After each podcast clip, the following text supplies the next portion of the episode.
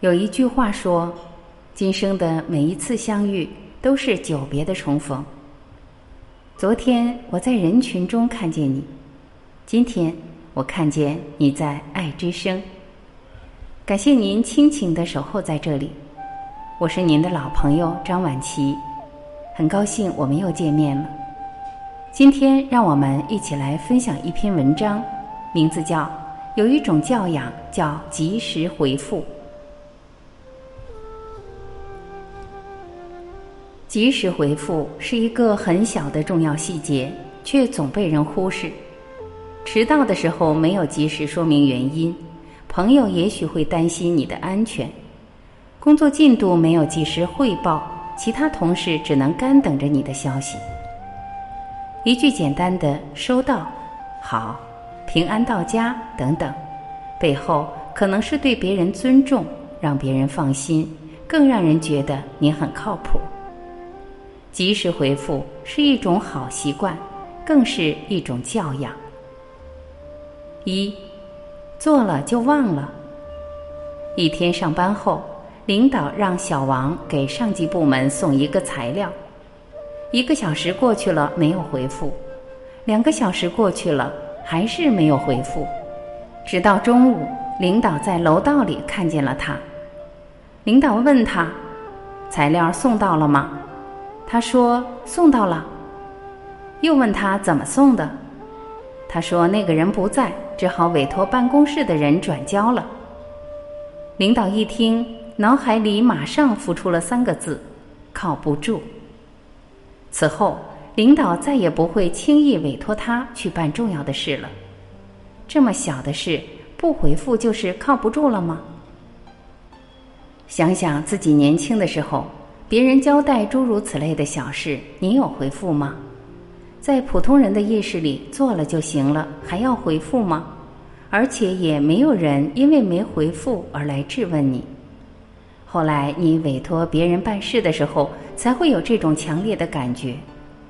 原来那时很难得到他人的重托，跟自己不主动回复也会有很大关系。二，大事看能力。小事看品格，让你放心的人，但凡遇到重要的事，你一定就会想起他来，因为不用担心，你委托的事他一定会放在心上，尽心尽力，随时回复，绝不让你焦急等待。对这样的同事和朋友，你也会以礼相待，并以同样的重视对待对方托付的事，这就是共事双方的默契。势必不回复，就像任务完成了百分之九十九，只有这百分之一没落实。虽然就差这么一丁点，事情却还是没有做到位。设想一下，你给你的同事发了一个信息，如果对方没有回复，你是什么感觉？同样的道理，他给你发的你不回，是你不想还是不屑？这不是无所谓的问题。无论是谁。除非你确有原因，都应给予回复。这是一个尊重自己和尊重别人的问题。势必回复，说来简单，做好不易。送信、送材料只是表面上的事，根子上还是职业品格的问题。这和承诺与诚信有关。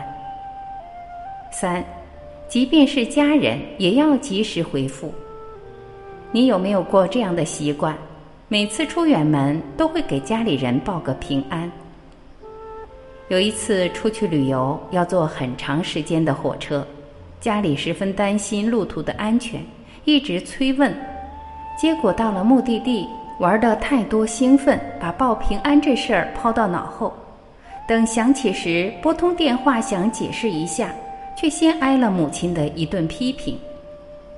可能当时你不能理解为什么要多此一举，觉得不耐烦，完全不放心上。但现在想想，家人需要的是你详细的汇报吗？只是一句简单的平安，就是他们最想要的答案了。只有关心你的人才在意你的回复，学会不让人担心也是一种教养。别冷漠了这种关心，小事不小。回复的不是一件事，而是家人对你的爱。及时这份关爱才不会冷下来。四，是否靠谱就看这三点。很多企业招聘中最关键的一条要求永远都是靠谱。你问一个人理想中的恋爱对象是什么样子的，答案里一定有一条是靠谱。对朋友、家人想的和说的一致，对工作说的和做的一致。一个人靠不靠谱，其实就看这三点：凡事有交代，件件有着落，事事有回音。有些人就是这样，他跟你说好，你不会觉得他是在敷衍你。回忆起当年一位特别喜欢且令人尊敬的老师，他教的班级很多，但是他记得每一个人的名字。无论你什么时候跟他讨教问题，即使当时他忙不过来。但不管多久，他总能记得回答。给他发邮件，永远在十二小时内答复，或者他会自动留言：“不好意思，我在某某某，你的邮件我将在某月某日答复。”他回邮件的时间永远是约定那天的上午。和有智慧的人交流，和情商高的人谈恋爱，和靠谱的人共事。和幽默风趣的人同行，人生若能如此，风景无限好。成功和幸福没有捷径，这个世界也没有一条道路可以通往靠谱，因为靠谱本身就是一条道路。生活中遇到那些不会及时回复的人，希望这篇文章能给他们一点启发。也希望大家生活中都养成及时回复的好习惯。好了，各位家人，以上就是今天我们一起分享的内容。生活中，您有及时回复的好习惯吗？您喜欢这篇文章吗？如果喜欢，还是请您用您的爱来点赞，并把它分享到您的朋友圈，让更多的人听到、看到。我们希望每个人都能生活的平静、喜悦、快乐。